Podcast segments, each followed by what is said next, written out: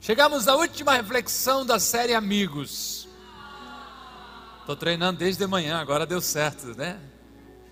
Hã? Muitos de vocês me procuraram, seja naquelas conversas de corredor, seja através das redes sociais, dizendo o quanto foram impactados com esta série.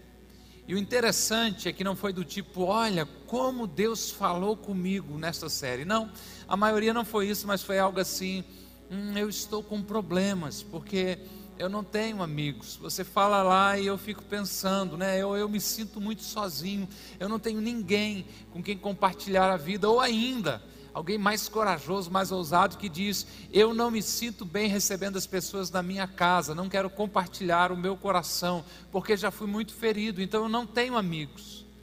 E eu parei e pensei de que a série nos serviu como um diagnóstico, mostrando a nossa real condição, para que a gente perceba, para que a gente veja onde estamos agora. E a partir desse diagnóstico, então nós precisamos começar a trabalhar para mudar essa situação. Então, meus amigos, meus irmãos, mãos à obra, abra o coração, abra a sua vida, seja um bom amigo e tenha bons amigos em nome de Jesus. Amém? A reflexão mais desafiadora ficou para o final e o tema da nossa reflexão de hoje é desfazendo amizades. Está tenso, está tenso. Eu que o digo que estou desde a manhã pensando nisso, né? Quando a gente pensa nas redes sociais e tem alguém que a gente segue, né? Ou se for a rede social mais antiga, é, a pessoa era nosso amigo. Então a pessoa começa a postar algo que não nos interessa, começa a ser muito repetitiva, ou em especial nesse tempo começa a arrumar briga por causa de política. O que, que a gente faz? A gente deixa de seguir, não é mais amigo da pessoa. Você nunca fez isso, né? Não, pastor, eu só silencio o cara, eu só bloqueio o cara. Dá no mesmo, só ele não sabe que você deu um bloco nele ainda, né? mas a pessoa incomodou, você foi lá e cortou o barato, seja bloqueando, seja parando de seguir, seja desfazendo essa amizade.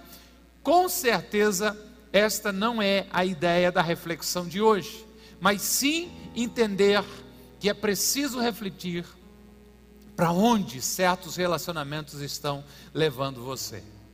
Porque o pensamento principal dessa série é: mostre-me os seus amigos e o quê?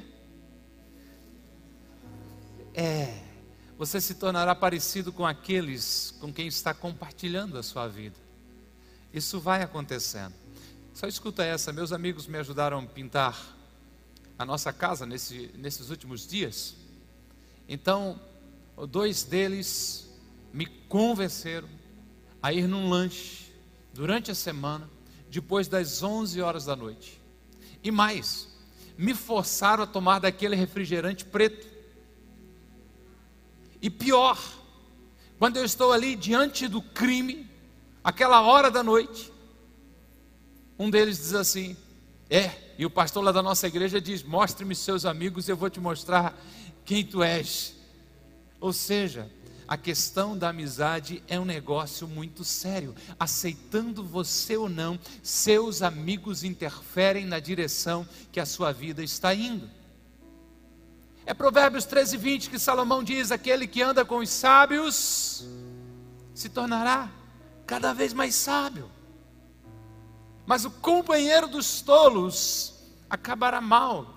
Se você compartilha a sua jornada com pessoas sábias, eles os ajudarão a tornar você ainda mais sábio. Mas se a sua amizade são com pessoas pouco sábias, hashtag fica a dica, é bem possível que você esteja indo pelo mesmo caminho.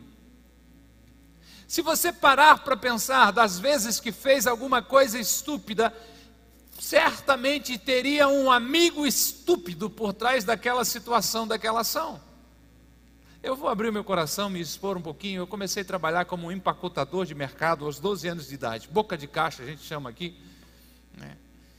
E trabalhando como boca de caixa, nós tínhamos ali uma galera que fazia a mesma coisa, então a gente, imagine, é, faz pouco tempo, no máximo uns 32 anos, 30 anos, né? É, o mercado fechava do meio-dia às duas, inclusive aos sábados. Domingo, então, nem se fala de abrir. E toda aquela equipe de trabalho, então, de uma forma alternativa, conseguia entrar na quadra do colégio e fazia um futebol, um campeonato ali naquele momento. E tinha um cara mais velho, autoridade de todo mundo ali, o cara do alto dos seus 15, 16 anos, e ele teve uma brilhante ideia. Nossa bola estava muito ruim, ele disse: a gente vai pegar uma bola emprestada do mercado para a gente jogar então. E ele bolou um plano fantástico. Ele disse: Eu vou pegar a bola do cesto, eu levo para a recepção. Na recepção tem aquelas caixas disponíveis para dar para os clientes levar eu coloco a bola ali dentro, colocamos um pouco de papel picado, algumas coisas por cima ali. Você, Robson, você pega aquela caixa, coloca no carrinho e atravessa a porta do mercado para fora, que lá a gente dá jeito na bola. Assim eu fiz. Só que pela misericórdia de Deus, felizmente, tinha um infiltrado entre nós. E quando eu estou cruzando a porta do mercado, a mão do filho do, do, do, do filho do dono do mercado põe assim no meu ombro e diz assim: Robson, onde você vai? E eu devo já ter ficado transparente, alguma coisa nesse sentido, né? Mas eu disse: Eu vou levar o lixo lá fora. E o que, que essa bola está fazendo aqui dentro? Tem uma bola? Ué? Gente, eu tive tanta vergonha. Me doeu tanto que pensando sobre isso essa semana eu comecei a chorar da vergonha que eu passei. E quando eu olho para trás, eu percebo que eu me envolvi nessa situação por causa da influência de uma pessoa minimamente complicada e daí chega um outro conselho de Provérbios, capítulo 12, verso 26, em que ele diz: O homem honesto é cauteloso em suas amizades, mas o caminho dos ímpios os leva a perder-se. Pensando com vocês agora, se tivesse dado certo aquele pequeno furto, aonde é que eu teria parado? Porque ao invés de trabalhar e adquirir alguma coisa, era simples. Cria uma estratégia, cria uma artimanha. Alguém mais velho me ensinou, possivelmente ele fazia algumas coisas desse tipo. Mas na minha vida, pela misericórdia de Deus, eu fui salvo pela vergonha que passei ao tentar cruzar a porta do mercado com algo que não era meu. Cuidado com os seus amigos.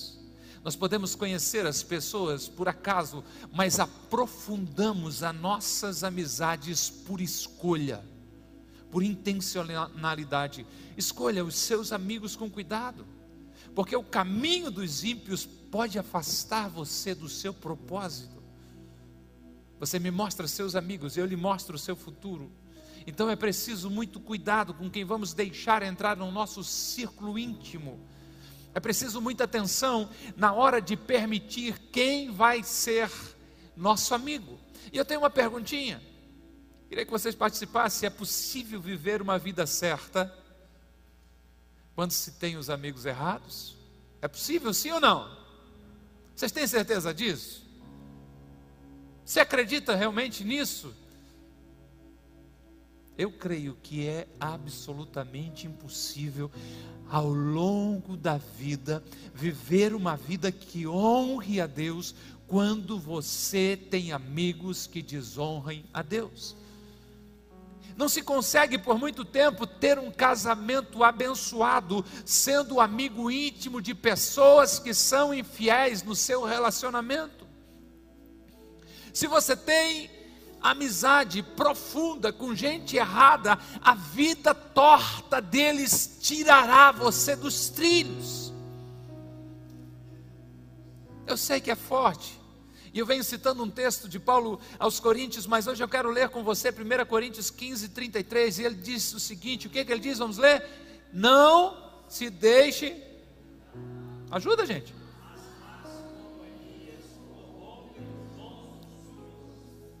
Foram vocês que leram. Agora, por que, que Paulo escreve dizendo não se deixe enganar?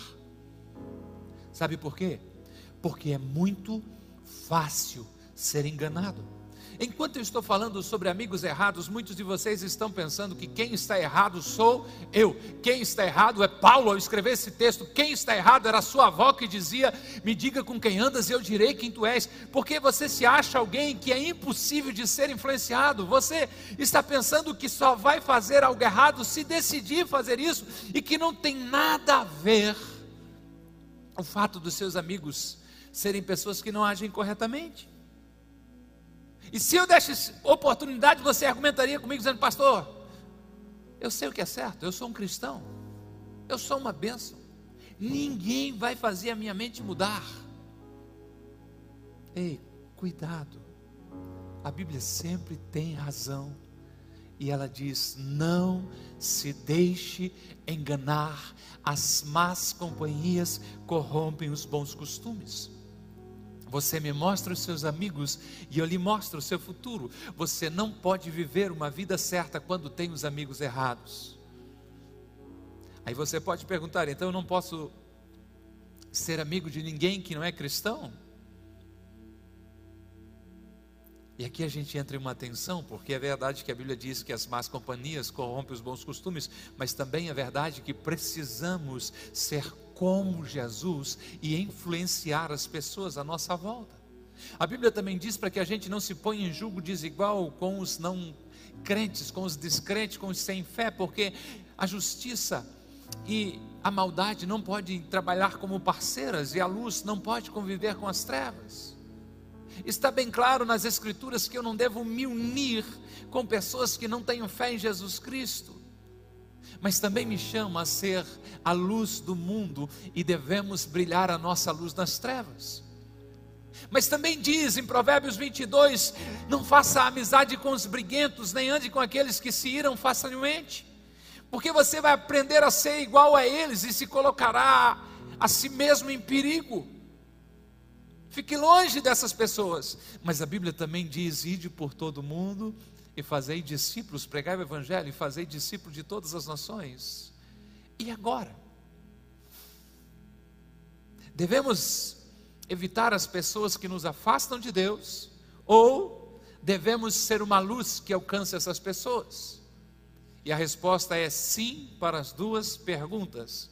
Por isso, não permita que amigos errados lhe desviem do propósito mas ao mesmo tempo manifeste o amor de Deus a todos que você encontrar pelo caminho. Sim, é preciso ter cuidado para que ninguém influencie de uma maneira que leve você a se afastar de Deus, mas ao mesmo tempo precisamos mostrar o amor de Jesus àqueles que não o conhecem. Então, como é que nós resolvemos essa tensão? Aprenda com o Mestre Jesus ele alimentava a multidão, ele curava a multidão, mas tinha o seu círculo íntimo de pessoas comprometidas com Deus, aquelas pessoas que influenciam você, precisam ser seguidores comprometidos de Jesus porque é nelas que você vai buscar força, é nelas que você vai buscar encorajamento. São essas pessoas que vão te amar e te corrigir. Olhe para Jesus, busque referência em Jesus. Jesus é o exemplo perfeito. Amou a todos igualmente, mas não tratou a todos da mesma forma. Aqui pode ser uma chave para muita gente nessa noite. Jesus amou a todos de uma forma incondicional, mas não tratava a todos de igual forma. Tinha o seu ciclo íntimo, doze discípulos chegados a quem chamou de amigos, e desses doze ainda tinha três com quem passou mais tempo: Pedro, Tiago e João. Amava todos igualmente, mas não tratava todos igualmente. Houve momentos em que todos queriam Jesus e ele meio que marcava uma linha dizendo: Até aqui vocês vêm, agora eu vou me retirar para ter tempo a sós com Deus e para ter tempo com os meus amigos. Jesus conseguiu isso, amava todos, amava os fariseus, mas sabia que não podia confiar neles, por isso, embora os amasse, os mantinha à distância. Amava a todos, mas não tratava a todos igualmente. Eu espero que no final dessa série, que estamos encerrando, você esteja pensando, dizendo: Eu acho que eu entendi. Se eu olhar para os meus amigos e perceber que eles estão fazendo coisas erradas, se eu olhar para os meus amigos e perceber que estão casamentos quebrados, estão entrando, entrando em dívidas sem responsabilidades, eu provavelmente preciso de amigos melhores. E eu vou começar a orar a Deus vou começar a prestar atenção nos irmãos na celebração. Eu vou para um pequeno grupo em busca de gerar um núcleo de amizade forte que me sustente no meio da tempestade. Se você entendeu isso, nós estamos indo muito bem, Deus seja louvado. Agora, tem uma pergunta no ar: como eu redefino as minhas amizades?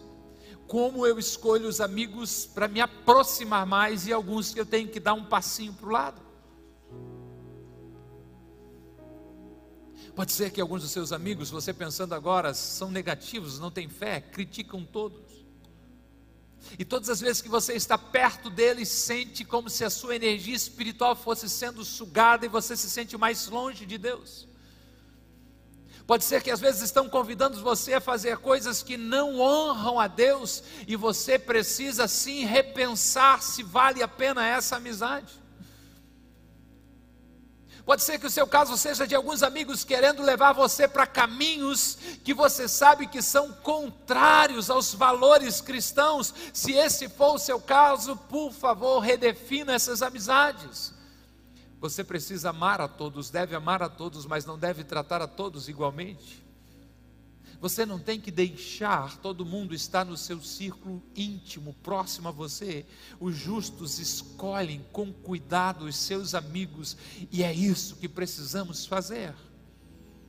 Eu quero contribuir, deixando dois parâmetros, duas peneiras para você, dois filtros para você nessa tarde, e com eles nós encerramos essa reflexão e esta série de reflexões.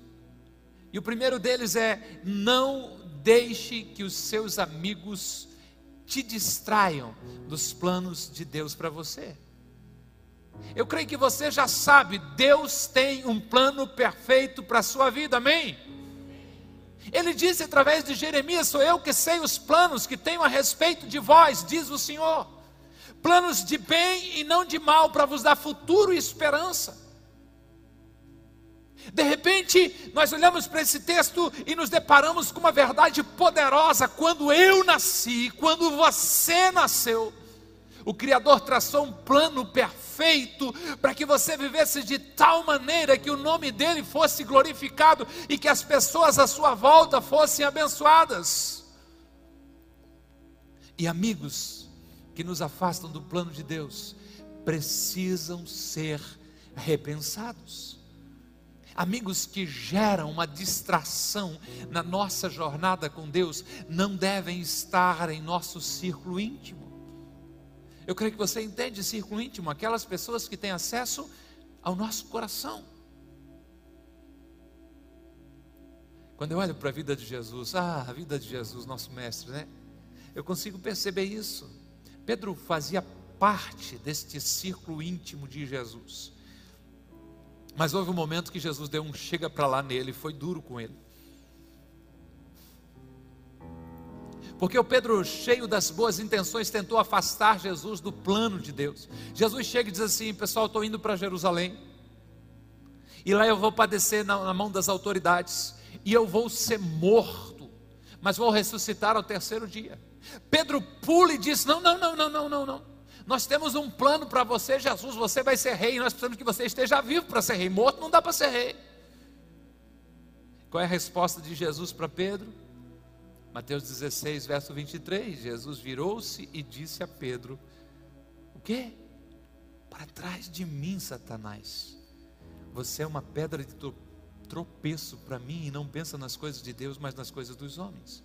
Mesmo tendo intimidade com Pedro, Jesus traçou uma linha divisória entre a amizade dele com Pedro e o plano de Deus para a sua vida. Jesus estava dizendo para Pedro: Pedro, você pode só ir até aqui, mas a partir daqui você está sendo uma pedra de tropeço para mim. Pedro, a sua mente está fixa nas coisas da terra, você não está compreendendo o propósito do Pai. Então, por favor, Pedro, dê um passinho para trás. Como isso se aplica às suas amizades?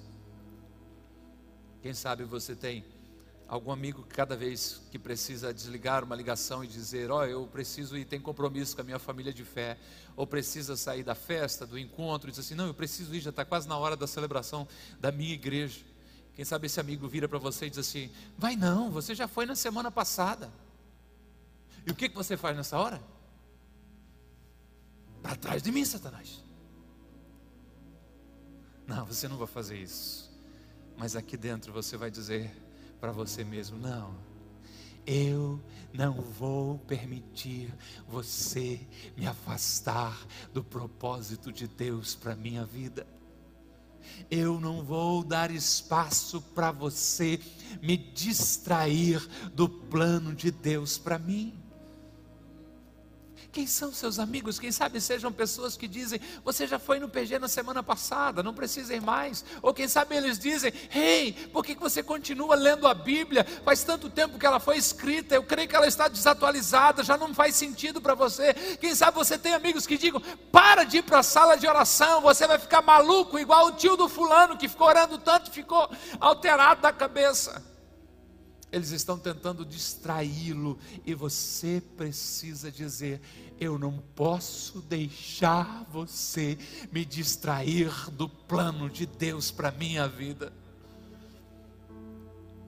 Pode ser sobre a maneira de viver.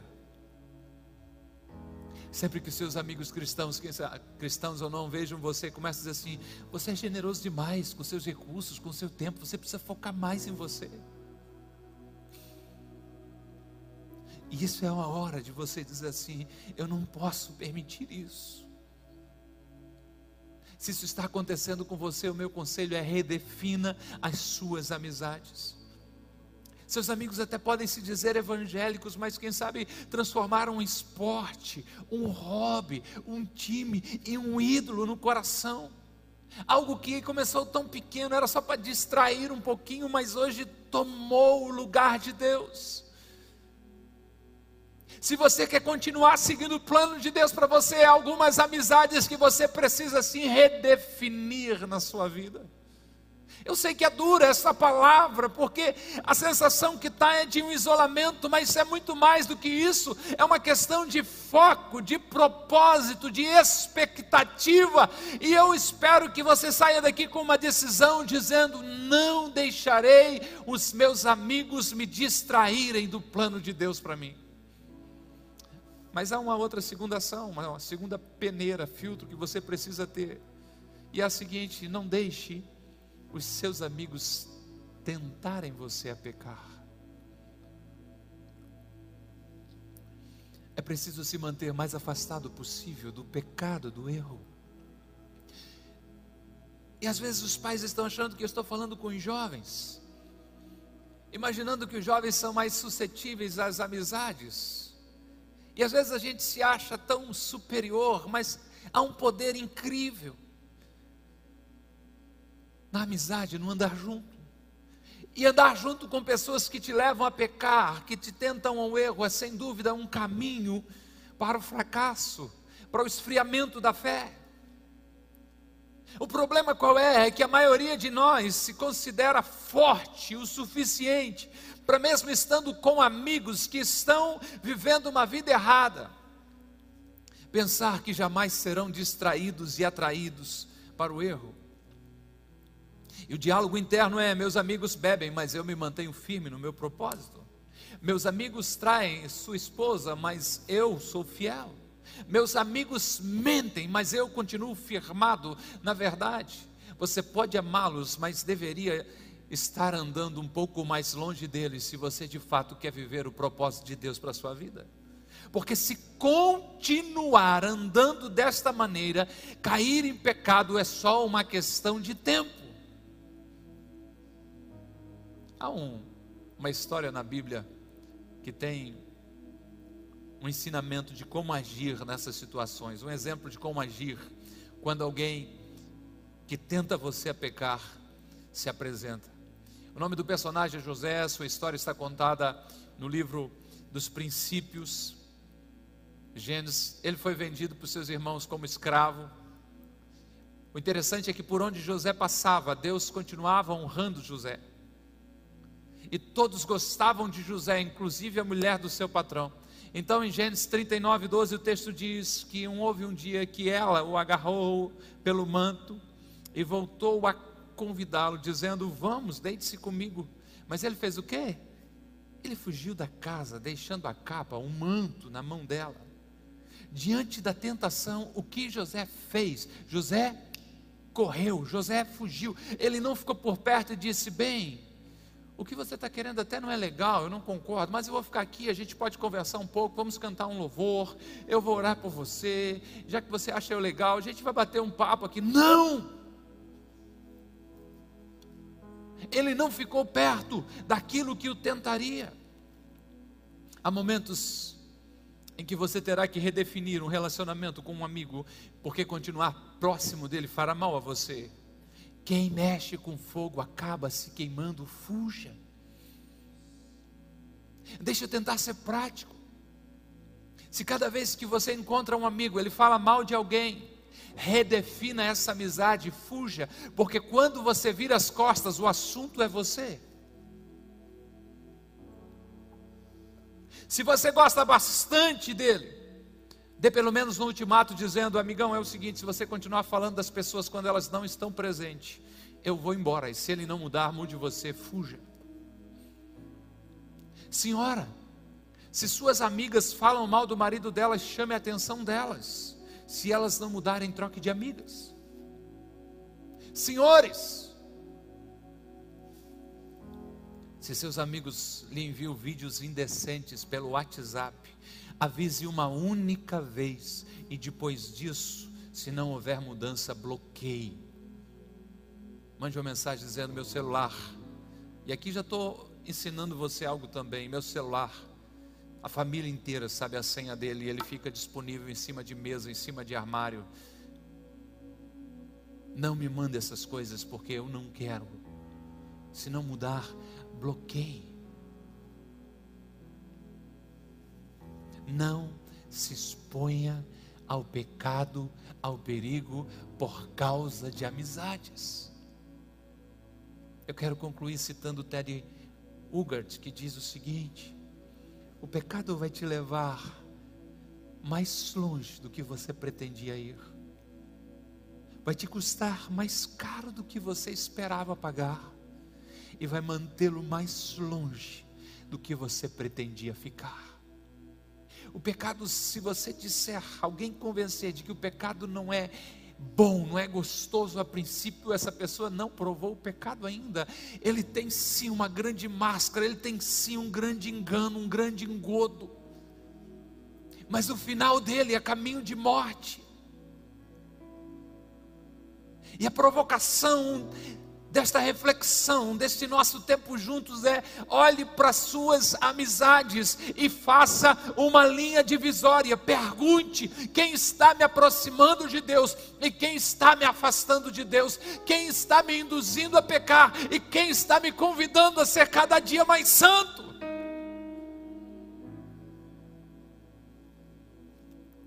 O caminho dos ímpios te desvia, por isso redefina as suas amizades.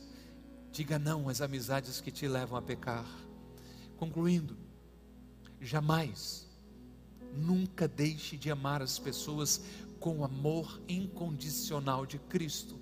O pior resultado dessa reflexão seria uma igreja santa, porém fechada, sem ação no mundo, sem influência na sociedade. Uma igreja centrada em si mesmo. Por isso, ame a todos sim, mas cuidado com quem está no seu círculo íntimo. O resumo de hoje é: ame a todos, vá por todo mundo e faça discípulos de Jesus. Mas ainda assim, não permita que o mundo interrompa o plano de Deus na sua vida. As más companhias corrompem os bons costumes. Você me mostra os seus amigos e eu lhe mostro o seu futuro porque jamais é possível viver uma vida correta cercado de amigos ruins, cercado de amigos distantes de Deus. Repense algumas amizades e coloque Deus em tudo que você fizer. Eu sei que é sério, mas nós estamos falando de um chamado para ser santo e separado. Eu sei que pode ser pesado terminar o domingo ouvindo isso, mas olhe para o seu mestre Jesus, que disse: se você quiser seguir a mim, precisa prestar muita atenção no que você está fazendo, porque se um dos teus olhos te fizer pecar, é melhor você arrancá-lo e entrar sem um olho no reino dos céus e que tendo os dois olhos caminhar para a perdição. Jesus jamais está falando de mutilação, pelo amor de Deus, jamais ouse tocar no seu corpo, ele é templo do Espírito Santo, mas ele está falando de uma renúncia absurda para jamais perder aquilo que Deus quer derramar sobre a sua vida. Se você não entender o plano fantástico que Deus tem para ti, se você não entender a grandiosidade daquilo que você carrega, um vaso de barro cheio da glória e do Espírito Santo de Deus, quem sabe seja pesado demais, colocar sobre uma mesa nome dos seus amigos e começar a pensar dizendo: esse eu preciso dar um passo para trás porque eu não posso continuar caminhando com ele, ele está me afastando de Deus. Mas se você sair daqui entendendo, dizendo, Deus me ama de uma forma tão extraordinária. Deus desenhou um projeto tão lindo para mim, que eu não perderia por nada o que Deus conquistou através de Cristo naquela, na cruz do Calvário por mim. Por isso, além do olho, como disse Jesus, se o teu braço te fizer pecar, eu me anulo, eu ignoro as minhas forças para viver na dependência dEle, para que eu não venha perder o propósito dEle para a minha vida. Sim, amigos são importantes demais, mas precisam ser os amigos certos.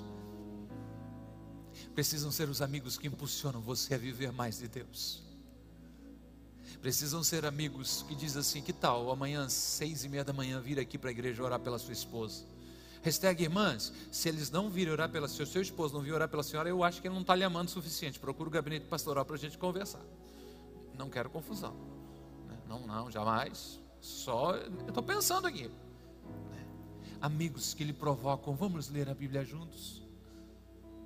Amigos que incomodam, vamos hoje na celebração. Vamos hoje no pequeno grupo. Amigos que dizem, por que, que eu posso orar por você essa semana? Ah, que valor incrível tem esses amigos. Imperfeitos, lógico, porém preocupados com seu destino eterno. Porém preocupados em que você seja melhor a cada dia, mais parecido com Jesus a cada dia. É aquele amor que o apóstolo Paulo chega a dizer: Eu sinto dores de parto por vocês, até que Cristo seja gerado em vocês. Que amor é esse? É o amor de Cristo que nos constrange pelos nossos amigos. São amigos desse tipo que a gente precisa ter no nosso círculo íntimo, nos ajudando, nos impulsionando, nos empoderando, nos provocando, nos desafiando a viver o melhor tempo de Deus para a nossa vida. E esse tempo se chama hoje extinção agora.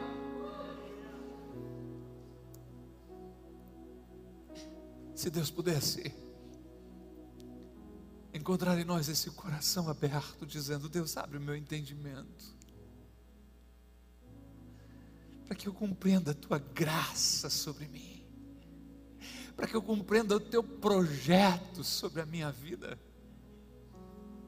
A minha oração, como o apóstolo Paulo orou aos Colossenses, se não me falha a memória, dizendo: Eu oro para que os olhos do vosso entendimento sejam abertos, e de repente você dizer: Uau, eu estou entendendo o projeto de Deus para mim, uau, que coisa grandiosa, uau, como Deus me ama, uau, como é fantástico que Deus tem para mim. Então agora eu começo a redefinir as minhas amizades para me levar para viver aquilo que Deus tem projetado para mim em Cristo Jesus. Esteja em pé por bondade, em nome de Jesus. Eu quero orar junto com você nessa noite.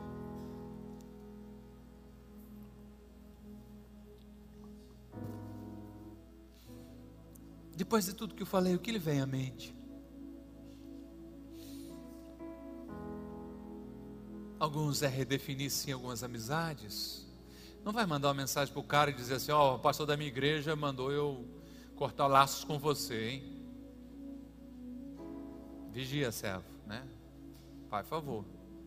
Às vezes você não precisa dizer nada, é só não continuar alimentando, dizer: Eu quero viver algo novo em Deus. Eu quero viver algo novo em Deus. Agora eu tenho uma pergunta, depois de ter me esforçado esse dia todo, me ocorreu agora. Você quer viver algo novo em Deus? Porque se você está satisfeito com a sua vida espiritual,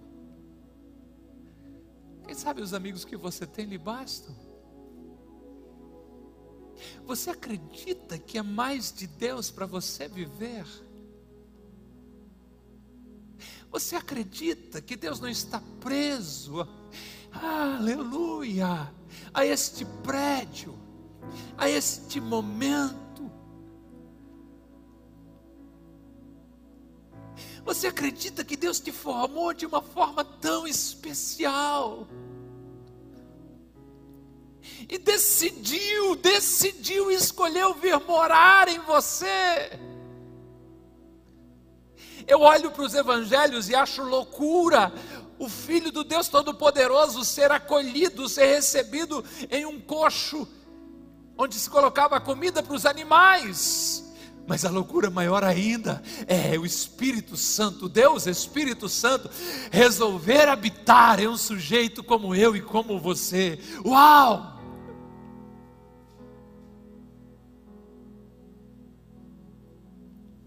Para que faça sentido essa reflexão de hoje de repensar as amizades.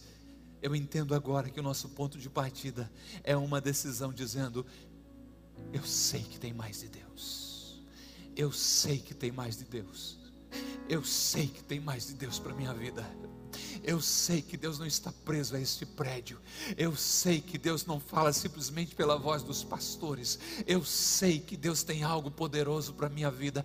Eu sei que Deus planejou algo para mim. Eu sei que Deus me trouxe para essa cidade. Eu sei que Deus me trouxe para essa comunidade de fé. Eu sei que Deus conta comigo nesse tempo. Eu sei que Deus me ligou ao meu cônjuge para viver algo junto extraordinário. Eu sei que foi a bênção de Deus que nos deu esses filhos. Eu sei eu sei, eu sei. E o bom de tudo é que nenhum dos seus pensamentos podem ser impedidos. A mão do Senhor não está encolhida, o seu ouvido não está fechado. Se você decidir se aproximar dele, o sobrenatural de Deus vem sobre você. Eu quero celebrar com você antecipadamente a sua história que está começando hoje. Não me importa quanto tempo de igreja você tem, se você quiser mais de Deus, há mais de Deus para você.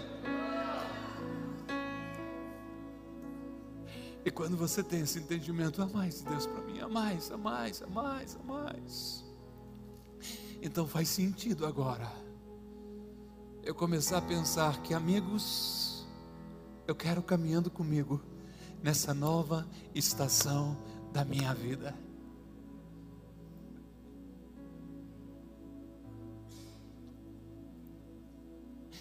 Pai, em nome de Jesus. Celebramos a tua palavra, celebramos o teu espírito. E reconhecemos a tua graça sobre nós nessa noite e a tua visitação. Eu creio que há mais do Senhor para ser derramado sobre nós. Eu creio que é uma graça maior a ser revelada sobre nós. Sem nós nos apercebermos, Deus, nesse mês de setembro, marcamos duas semanas de oração, os homens amanhã, às seis e meia da manhã, e na terceira semana, todas as noites, das 20 às 22 horas. Eu entendo que já foi dito na história que quando o Senhor quer fazer algo novo, o Senhor desperta a tua igreja para orar. Eu tenho certeza que essas semanas, quando o Senhor falou sobre amizade, foi para nos tirar de um lugar comum, para nos tirar de um lugar cômodo da nossa vida espiritual e perceber que sim, nós precisamos de pessoas que nos ajudem a nos aproximar de Ti. Senhor, o grande líder é Moisés, quando as suas forças não lhe eram mais suficientes, dois amigos, dois homens próximos, Arão e Ur, sustentaram as suas mãos. Que tenhamos amigos que nos sustentem, para que a gente possa continuar intercedendo e avançando e vendo o Senhor lutar por nós.